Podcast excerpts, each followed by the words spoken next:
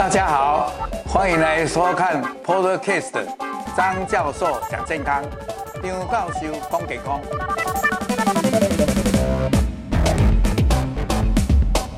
各位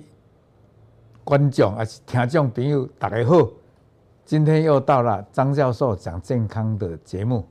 今天天气较冷，啊，我希望大家要注意保暖，啊，顾好身体。啊，特别在这个 COVID-19 的期间，大家更爱更加重视家己身体的健康。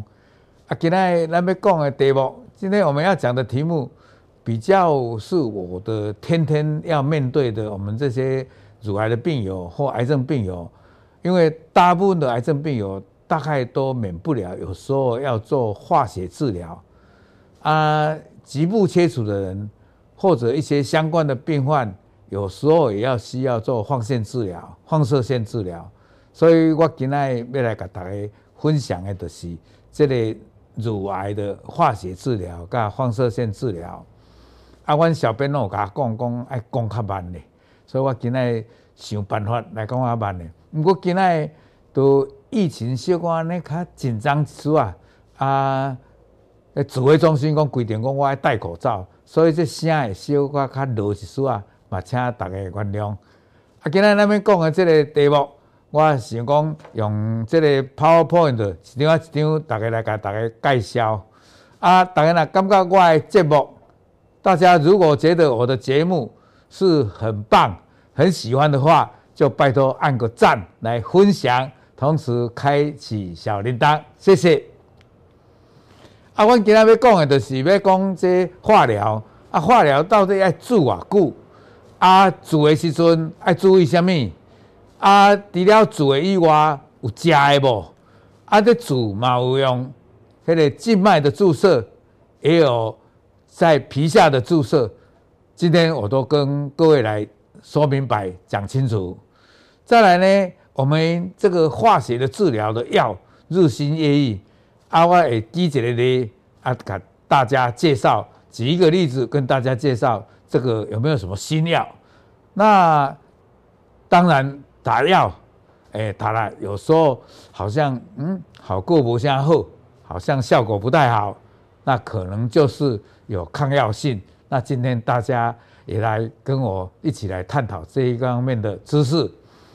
再来，当然注射的时候，大家担心的掉头发啦，或者白血球降低，还怎么样去照顾？我今天也会用一点。时间来跟各位来探讨，跟各位来分享。最后我们会谈到放射线治疗到底要治疗多久啊？那现在有没有治疗比较短的啊？除了传统的治疗以外，现在有没有新的治疗？比如说，诶，现在很流行的哦，像长庚现在医学中心有的那个质子治疗，现在台大也快要有了，北医也有了，高雄长庚也有了，种种也有。但是这些到底？好处在哪里？大家也是雾煞煞，所以我今天也跟各位介绍。当然，放射线治疗一般来讲副作用是比较低的，不过多少也有一些小小的副作用。怎么样来治疗？怎么样来照顾？我也会跟大家来分享。好，那么化学治疗，大家就会想到就是说，因为这个治疗，我常常用一个形容词来跟各位介绍。癌症的治疗不外乎第一个就是手术治疗，就是用刀，用手术刀来把肿瘤切除。所以用到刀，我就是想成，如果把癌细胞当作坏人，那就是用刀去杀坏人。那么化学治疗呢，就是用药，所以呢，就好像坏人，我们就要用毒药把它毒死。所以化学治疗就是好像。用药来毒死这些癌细胞。至于放射线治疗，大家都台湾话都讲讲放射线治疗啊，讲到那我们嘎机，所以都常常讲成电疗，意思就是说放射线，它这个放射线的这个放射的这个剂量，跟我们平常的诶、比较轻的这个太阳光啦、紫外线不一样，它是很强的一个射射线。它会杀死那些在快速生长的这些癌细胞，所以就好像电呢，总要给电了死，安尼哈。好，那这化学治疗呢，到底每个人都要做吗？现在的医学很发达，而且筛检很进步，所以呢，常常看到第零期的、第一期的，有时候真的就不要去做化学治疗。但是碰到第二期，或者一些比较像三阴性的，那这种它这个癌细胞生长的比较快，恶性比较重大，或者像 HER2，大家知道 HER2 这个共共共个加固，打个结嘛咱 HER2 的是人类表皮生长因子第二型的，如果过度表现，它也是侵略性比较强，所以呢，这些可能就要化疗，还不只是化疗，现在还要流行这个标靶。那这样的话来讲，这种如果开刀拿完以后，那怕说他身体上还有一些细胞在我们的身体的微小的地方，我们看不到的，或在我们的血液中，那这种我们再用化学治疗，我们统称叫做辅助性化学治疗。那么辅助性化学治疗现在又分成两种，一种就是在开刀前就做的，这个叫做新辅助治疗。如果开完刀以后再做的，我们叫做辅助治疗。那这个是在针对这些可以开刀的早期病人要做化疗的，这种都是属于辅助性的。至于已经转移出去了，我们知道到第四期，我们有时候都常常常讲成说比较晚期。那么晚期对于乳癌来讲，也不是就好像没有希望了，因为晚期治疗。也有它治疗的药物，有治疗的方式，所以呢，大家就可以诶、来考虑一些治疗的方式。而且现在我们的研究和我们的临床的经验告诉我们，第四期的在台湾也有活上五年，超过超加超过百分之三十，甚至于百分之三十五。所以，哎、我就是。要这一方面，这些转移性的乳癌，大家不要放弃希望，因为我们现在的药物很多样，药物而且现在的发现都越来越精进，所以我希望大家在这些转移转移性的乳癌也不要去忽略。那么转移性的乳癌，我们就不要再去跟他开刀了，那这时候也不要去跟他电疗。因为开刀跟放射线治疗，这个电疗啊，都是针对那个局部的地方。那么这些转移性的乳癌，因为全身都可能有癌细胞了，所以我们这时候就要做化学治疗。所以大家这一章里面，我就各位看一看，清楚的看到有第四期的转移性乳癌的治疗的这些化学治疗，有一些是在手术后的辅助性化学治疗。当然现在。诶，医药越进步，然后外科还有乳癌治疗的团队很强，而且都有团队的合作，所以现在我刚才讲，慢慢比较多的都倾向于，如果肿块稍大，我们就用化学治疗让它小起来，那开刀就变成更容易，而且开刀的伤口也越小，开刀的范围也越小，那么它的美观就可以保存住。乳房的外形就不会受到破坏，所以这方面就是大家跟大家来做分享。那各位我们这些听众或观众朋友们，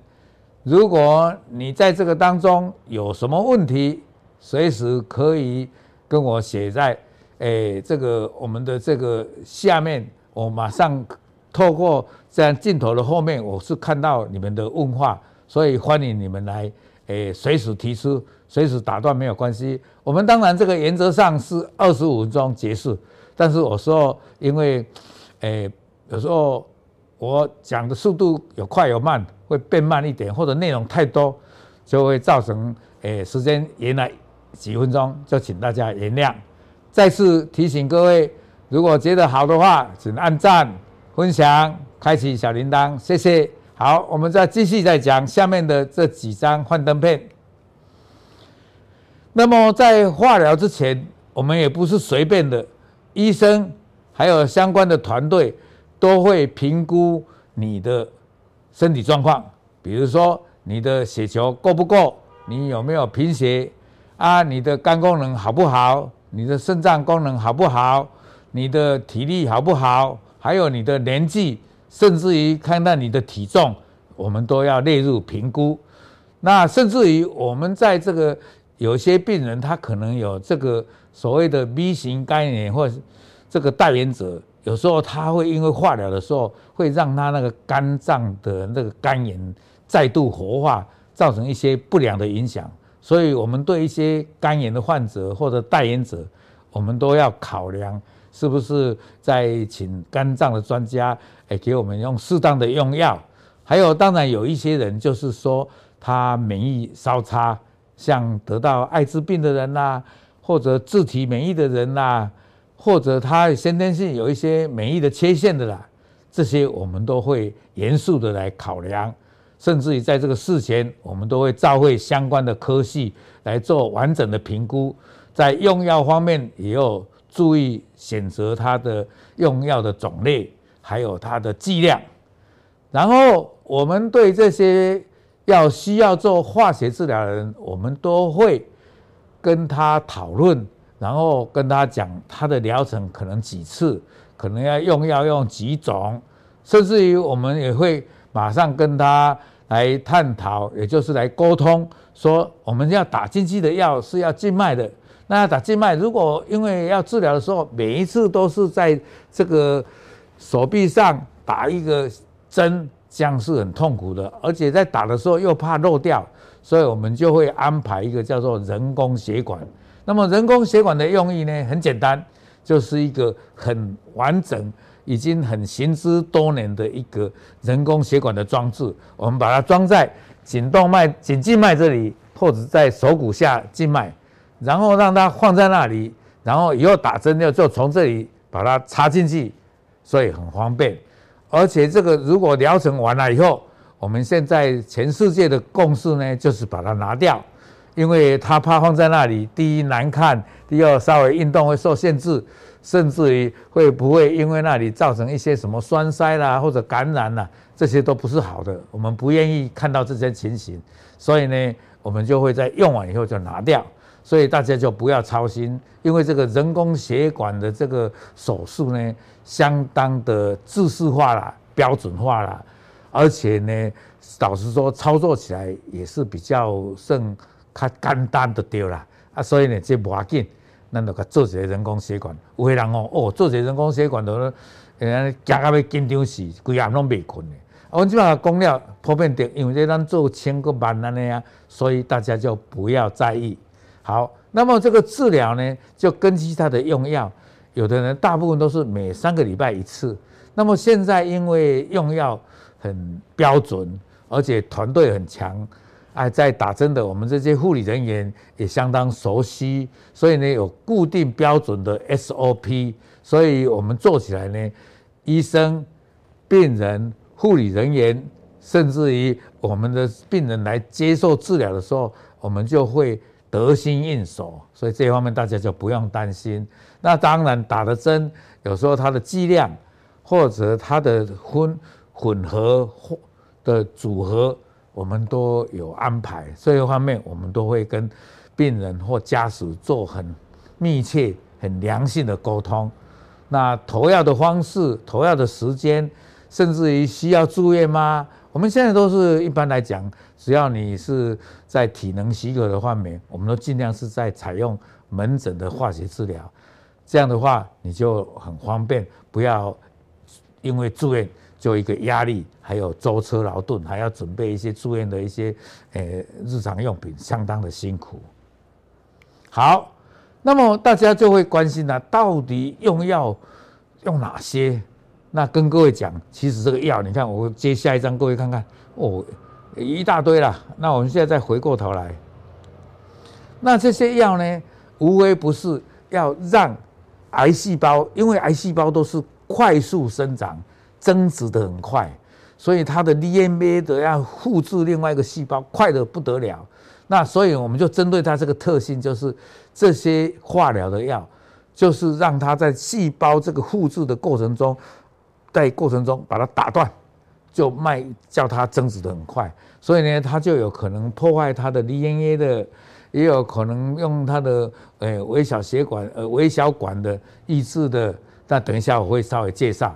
那么这些药就林林总总，我今天就不要让好像在教书一样，让你们很头很大，大概就知道说哦，有什么小红莓啦，还有什么紫杉醇啦，还有欧洲紫杉醇啦，啊这些都有，甚至于还有一些所谓的。英文叫 Erimidin 啦，还有温诺平那个口服的啦，甚至于诶、什么节流打啦，这些都有。但是大家就不要担心，重点来了，就是说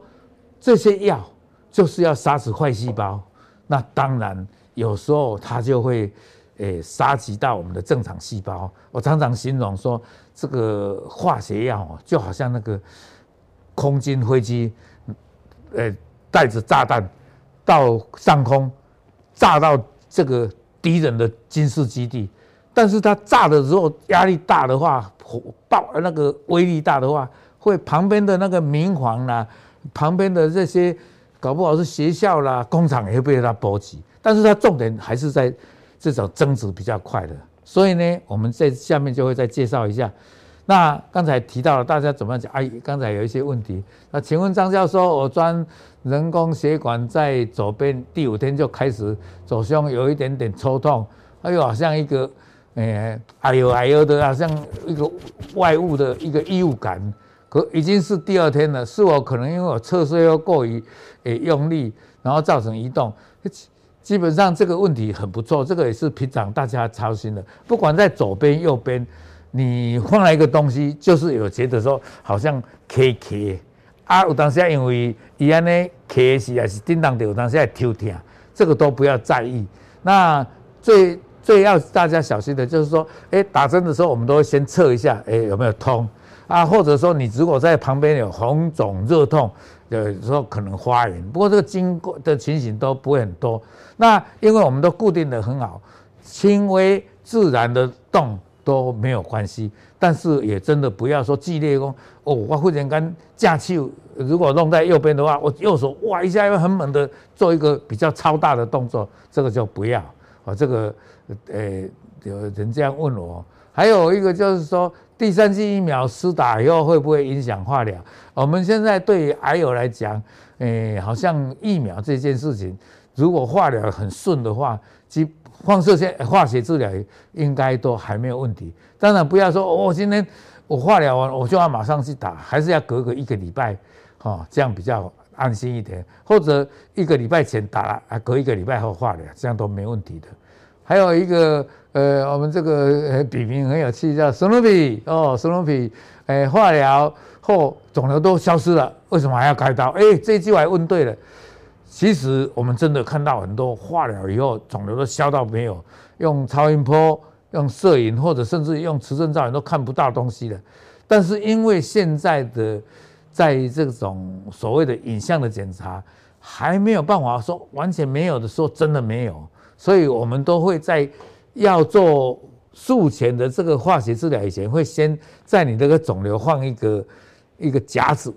然后插到那里，然后如果消到很消的时候，那个夹子还在，我们还是要在附近拿掉。当然，真的真的，我们现在看到拿掉的没有了。所以呢，这个这一方面来讲呢，已经在医学上有在讨论说，以后这些病人搞不好真的不要。但是要怎么确定他百分之百没有，这个是我们的难题。还有我们慧娟女士、慧娟小姐在问说，人工血管可以用多？其实人工血管可以用很久。但是因为你过程打完了，你就不用打了嘛，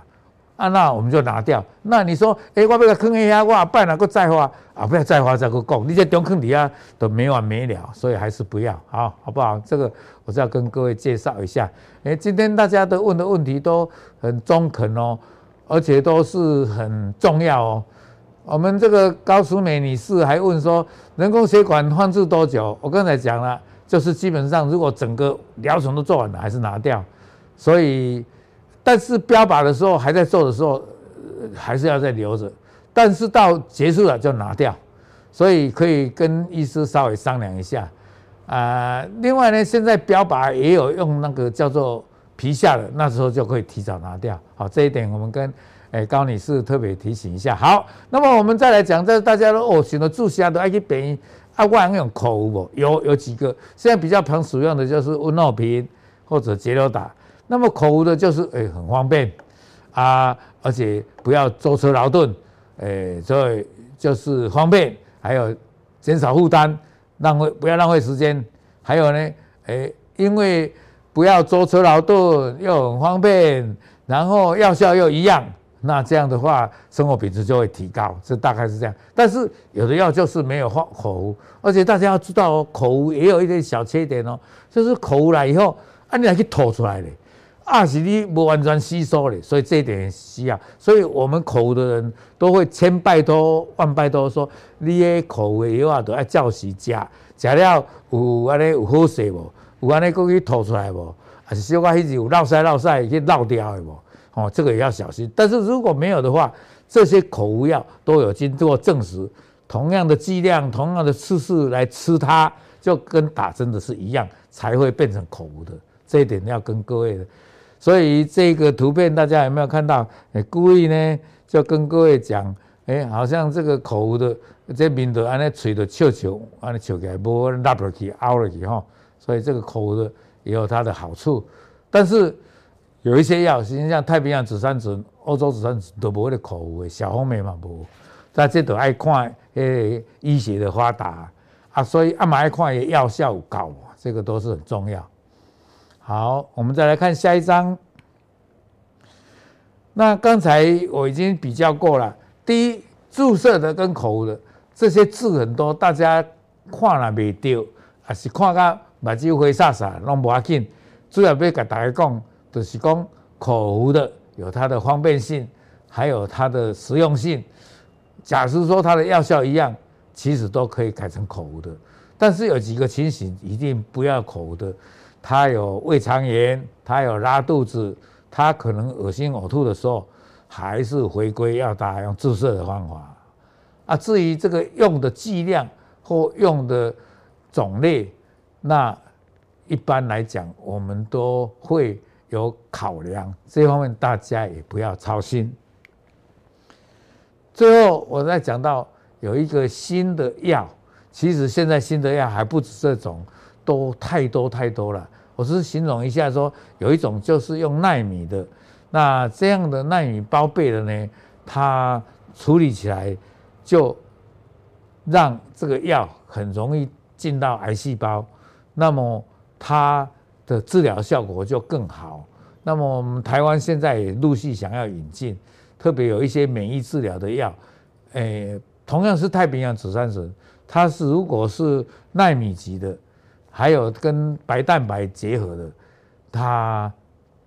大型的临床试验证实说，反而比那个没有奈米级的，没有这个跟白蛋白结合的，那个就比较差。所以这种是比较新的药。但是现在台湾现在好像有在进了，但是还蛮贵的。好，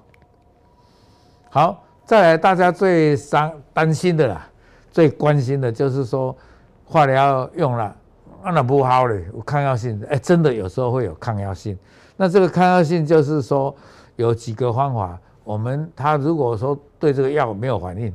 我们就可以换新的药，或者我们有时候可以。把那个药比较强的，但是副作用也很强的，我们就把它降低剂量。但是我们用混合的方法，也就是说，甲药、乙药、丙药三个合用，三个药的药量就会减少。那三个药的好处都有，三个药的坏处都没有了。这样来组合起来的用药就会效果正好。这个叫做组合式的。化学治疗的方式，那另外呢，有人呢，现在这个也有这样，就是说到第四期的时候，哇，用到尾啊，贵啊，第一线、第二线、第三线、第四线，最后呢，它还是在涨的时候呢，有时候我们要用一种剂量很低，那这个叫做节拍式的低剂量，它这样会反而抑制血管的新生，有人说这样有效，那这个。牵涉到比较深的这个学问，我在这里就大概讲到这里哈。那大家再来就是最关心的就是化疗以后的副作用啊，这一点呢，我其实讲了很多次，但是我觉得这个很重要，所以呢，虽然讲了以后好像觉得有点啰嗦，或者好像听个讲咩那像安尼那像讲超生气啊啊！但是呢，我还是要再讲，大家因为很担心，这个分成几个层面向，一个就是说我刚才讲的，因为它是要抑制那个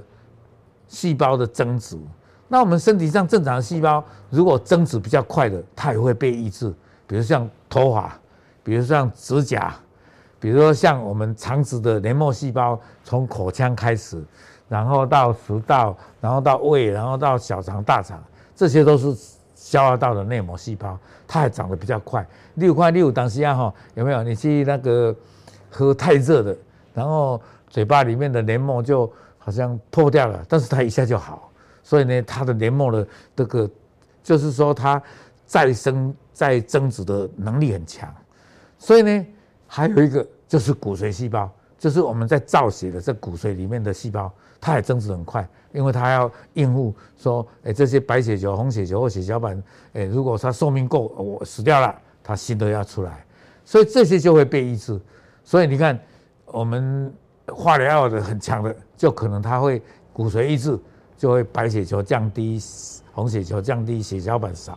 那白血球降低就呃抵抗细菌的能力就差了，它可能就会发烧。白血球降低到一个程度的时候，搞不好会败血症。好，这个就是。还有一个呢，就是红血球降低了就会可能贫血。啊，血小板降低了可能会有出血不止的。但是这个红血球降低跟血小板之间的程度会比较低一点。这个白血球降低真的程度很强。还有我刚才讲这个肠黏膜。会会被破坏，所以呢，嘴巴可能破掉，哎，可能会恶心呕吐，可能会拉肚子，就是这样来的。还有刚才讲的，它也会抑制这些比较增殖快的正常的毛发，所以呢，就头发就会掉掉，啊，还有呢，指甲就会好像黑掉，就有有时候会这样的感觉。所以这些都是，当然当然有一些化疗要有特定的器官，比如说它对肝脏的毒性比较强。有的像那个白金类的，就对那个肾脏的影响比较大。那这时候肾脏功能不好的，我们就要小心，可能要减量或者不能用。那肝脏不好的，我们对肝脏不好的这个药，我们就不能用。另外还有一个叫小红莓，大家最担心它对心脏有毒性，所以呢，心脏不好的人有时候要减量，甚至有时候就不能用。好，所以这个要特别的小心。那这个再来一个怎么样照顾呢？这些小心以外。还是要充分的休息，在治疗的期间一定要营养要补足，还有睡眠要规律要充足，更重要的心态要快乐要乐观，要有正向的能量，这一点要跟各位特别特别的提醒。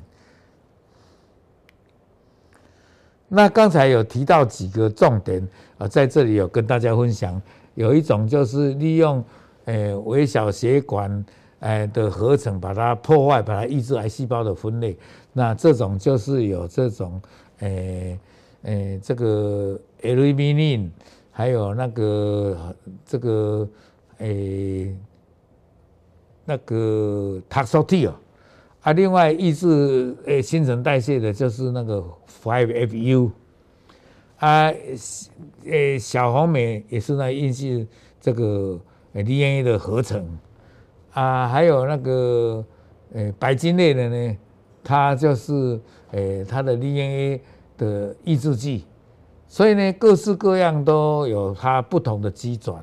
啊，有的是打针的，有的是口服的。那这个刚才已经稍微提过。那我们的小编很热心，我这一本书就都有，哦，是因为我今天的是从超越乳癌跟一本这个呃。那个呃，书生的一个书生 Love 的乳房告白去摘录出来的，大家可以去参阅。那这一本书里面都写得很详细，诶，希望大家可以去买这一本书。我们这一本书是利用这个花花了时间去弄出来的。好好好，这个就大家好。我们最后来讲放射线治疗。那放射线治疗呢？就是我刚才讲电疗，所以它是用一种高能量的有理的辐射素去把这些可能还残存的，因为我们切了以后怕旁边还有，那去把它电疗。那电疗的我们还是会根据诶肿瘤放射肿瘤医师的建议所以呢，我们要电疗，我们外科医师不能说哦，我自己想怎么样就怎么样，我们一定照会他。然后呢，他就会根据你的在左边、右边，因为左边就靠心脏，也要小心，他位置要调后，还要电脑去模拟，然后定位好，然后还跟你画了这个标记在这里。所以呢，这样的话就会跟你做个人的量身定做的，把你的乳乳房的大小、你的位置、你的身高，然后照射的位置都弄得很精准。而且现在都是用直线加速器，而且现在的方法都定位得很准，而且它的用的剂量都很精准，所以造成皮肤的变化就会比较少一点，对后面的肺脏、心脏的副作用也比较少。那普通呢都是做五周到六周一次注射是，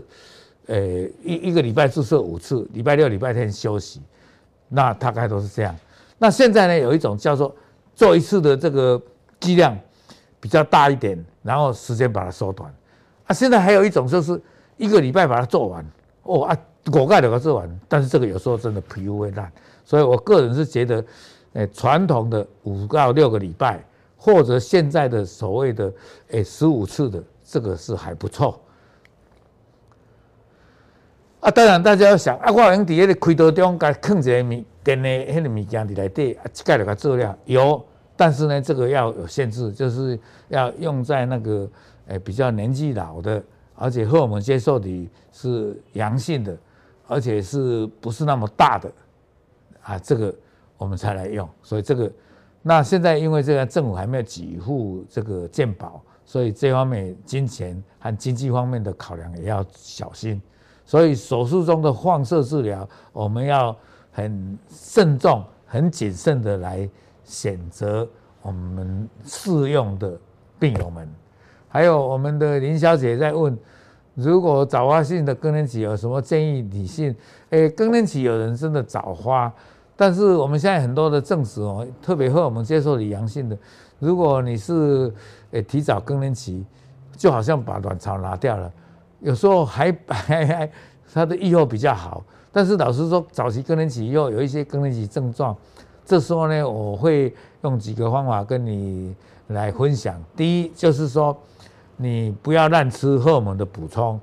但是呢，你可以适当的去。做一些你比较喜欢的休闲活动，比如说你喜欢画图，比如说喜欢插花，比如说喜欢运动，比如说你喜欢唱歌，你说比较舞蹈，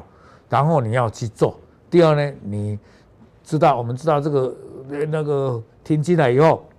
骨骼比较容易松疏松，心脏可能比较问题，所以呢这方面你就要强化你的心脏血管，还有你的这个诶骨骼的保健。所以呢，这时候人家讲的最好的就是利用早晨这是比较温暖的时候，或者黄昏的时候晒晒太阳，还要走走路啊，适当的时间补足这种所谓的钙片，还有吃一些比较绿色的蔬菜或鲜牛奶或者小鱼干，这些都让你会强壮啊。再来就是生活要规律，饮食要均衡，还有睡眠不要做夜猫子，这个很重要。好。那放射线治疗无非不是要抑制肿瘤，让它不要再长，所以呢，我们就是要怎么样，针对那个地方射的越多，旁边的地方就不要去射到，这大于原则。那这时候我刚才讲的，现在有所谓质子治疗、重粒子治疗，在我们乳癌，老师说，X 光的这种直线加速器就很好了。其他这些质子的重粒子是针对一些小儿的，或者脊椎的，或者在比较诶。膀胱诶，射物线那里的或者脑的这些比较有，当然那些诶是效果更好，但是在乳癌这一方面，诶认为我们现在的治疗已经是一个相当理想了啊，以后可能质子的进步，重粒子的进步，那么荣总的有重粒子，大概在几年就会有了。那台大的大概有一两年也会有质子，那长庚医学中心现在也有质子了，但是用在乳房的，除非特例或者他心脏有什么不好，我们才会去用这种。到目前为止，健保还没有给付的这些放射线治疗，那这些都是把 DNA 破坏，然后把这些要啊呢被被被变出来被再发的东西把它杀死掉。啊，刚才讲了，他也许会皮肤会红肿，人可能会稍微累。那这些呢，诶，就是可以这时候尽量不要去擦肥皂或刺激性东西，尽量用温水洗。然后呢，穿的衣服要比较松软一点。然后真正厉害的时候，我们要擦一些比较保湿的乳液啊，或者医生会开一些药给你。那当然，我们最重要的就是要保护你的心脏跟肺脏。所以在放射线治疗这一方面，我们要跟医师提醒，他会用最好的姿势。那国外呢，乳房比较大会垂下来，反而要趴着垫。那我们这里就可以用躺着垫。那这种方法各式各样都有。那最重要、最重要还是提醒大家，因为放射线治疗的时候也会稍微有一点疲劳，所以呢，这时候有疲劳的时候，你反而要去多运动，反而是要去走一走，反而有要适当的体能的，诶，怎么样强化，还有适当的休息。当然，再强调一次，不要昼夜颠倒，该睡觉就去睡觉。